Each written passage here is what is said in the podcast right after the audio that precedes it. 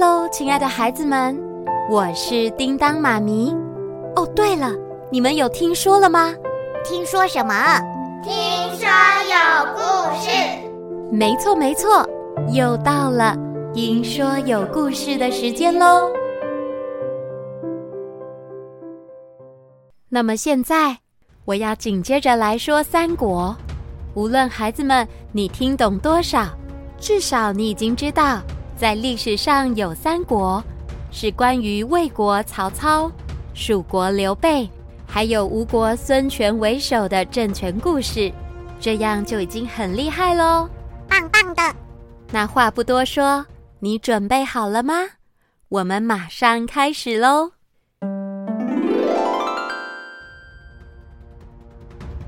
西元两百零七年，距离现在一千八百多年前。当时驻军在河南省新野的刘备，他们因为军队战力比较薄弱，每当要面对强大的曹操军队，几乎每战每败。这也让刘备想复兴汉室的理想似乎越来越遥远了。而当水镜先生告诉刘备，荆州有两位智者，卧龙和凤雏。若能得到其中一人相助，实现你的理想，将指日可待了。好，我刘备花了好长一段时间，才询问到这位智者的名字及住所。这天，刘备匆忙的跑来找关羽和张飞。二弟、三弟，我终于找到了，是水镜先生的弟子徐庶告诉我了。关于卧龙，他住在襄阳城外隆中的卧龙岗。听说他是个能治理天下的奇才，最强的军师应该非他莫属。这位刘备口中的天下奇才，姓诸葛，名亮，字孔明。他称自己是卧龙先生，在徐庶的建议之下。刘备决定前往隆中拜访诸葛亮，但却被张飞给阻止了。大哥，这个诸葛亮不就是个平民百姓，何必劳烦你亲自前往呢？何况这路程少说也有十几公里耶，不如就把他召见过来就好了。那可不行，三弟，若要延揽智者，绝不能少了礼数，我得亲自去见他。可是。二哥，你也说说话嘛！啊，大哥说的算，我们走吧，别多话了。就在刘备和关羽、张飞三个人第一次去拜访诸葛亮时，前来应门的是一位书童。请问你们是？哦，我是汉左将军、宜城亭侯黄叔刘备，特来拜见卧龙先生。你的名字也太长了，我记不住。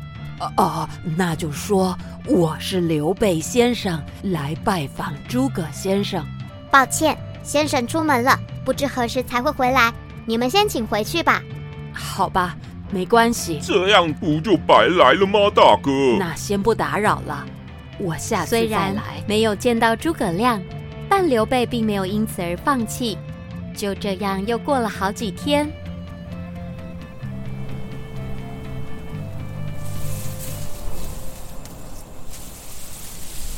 大哥，你要出门啊？外头可是非常冷耶。听说诸葛亮回来了，我打算现在过去。现在外面天寒地冻的，你还去？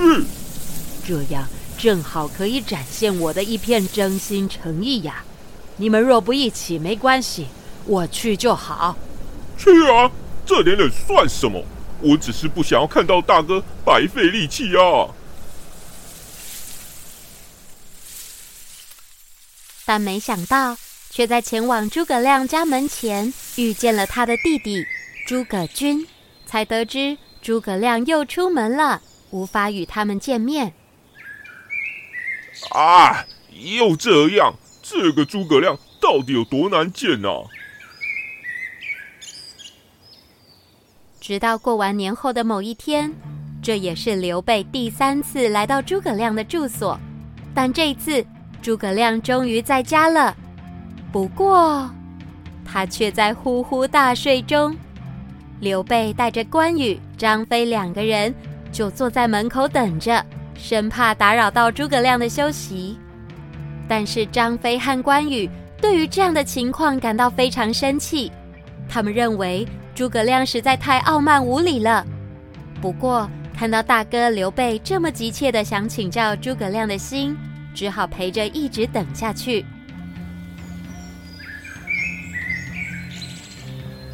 直到太阳都下山了，诸葛亮才终于醒来。啊，先生，您终于醒来了。我有非常重要的事想要问你啊。刘备前前后后总共三次来拜访，才见到诸葛亮。这件事情成为日后三顾茅庐的典故。这意思是说，非常诚心诚意的想要邀请与拜访能帮助到自己的人。呃，诸葛先生，我们国家正在日渐衰败，有些朝廷的大臣。还假借皇命胡作非为，而真正的天子看似也无能为力了。我想要维护天下的公平与公义，但凭我自己一个人的智慧和才能实在有限。请问先生，您有什么办法能帮助我吗？诸葛亮被刘备三次来拜访的诚意所感动，在经过一番交谈后。终于答应加入刘备的军队，担任他的军师，并且提出了四个对抗曹操军队的建议。第一，暂时不要与曹操争锋；第二，要与孙权结成互利共赢的盟友；第三，要设法谋取荆州和益州；第四，等待时机，从荆州。和益州两路出兵征讨中原，实现大汉朝的复兴。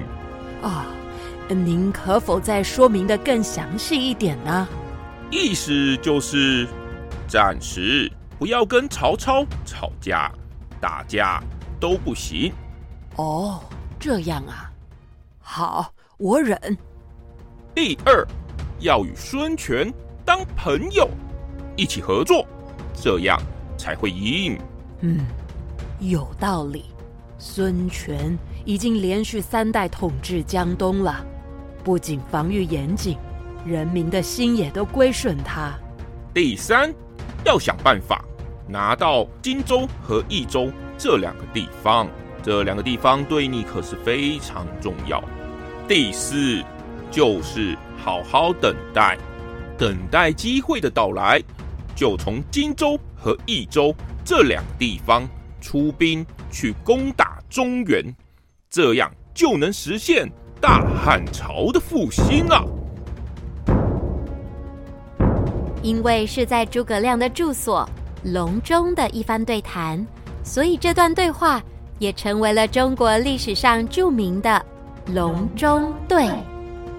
然而，刘备的二弟关羽还有三弟张飞。对着眼前这位诸葛亮，其实完全无法信服。二哥，你看这位诸葛亮也太过年轻了吧，本缺少实战经验呢，怎么可以来担任大哥的军师呢？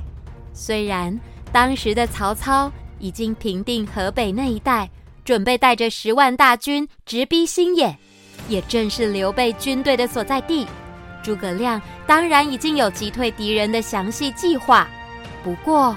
关羽和张飞却不以为然，他们并不想听从诸葛亮的指挥。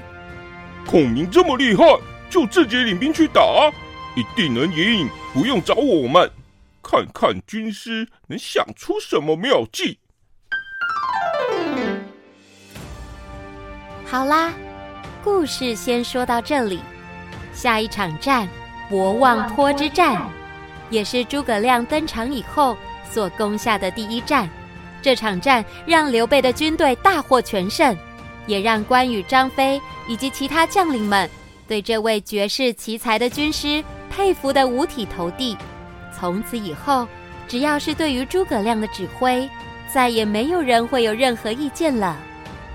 如果孩子们有兴趣，也可以去读读《三国演义》里的博望坡之战，相当精彩与刺激哟。那么，三国的故事，叮当妈咪就要先告一段落了。因为好难讲哦，讲了又说听不懂。接下来是叮当妈咪的原创故事《森林保姆瑞博二七》。虽然现在只写了两集，但这是个关于科幻与未来的好故事，那就敬请期待喽。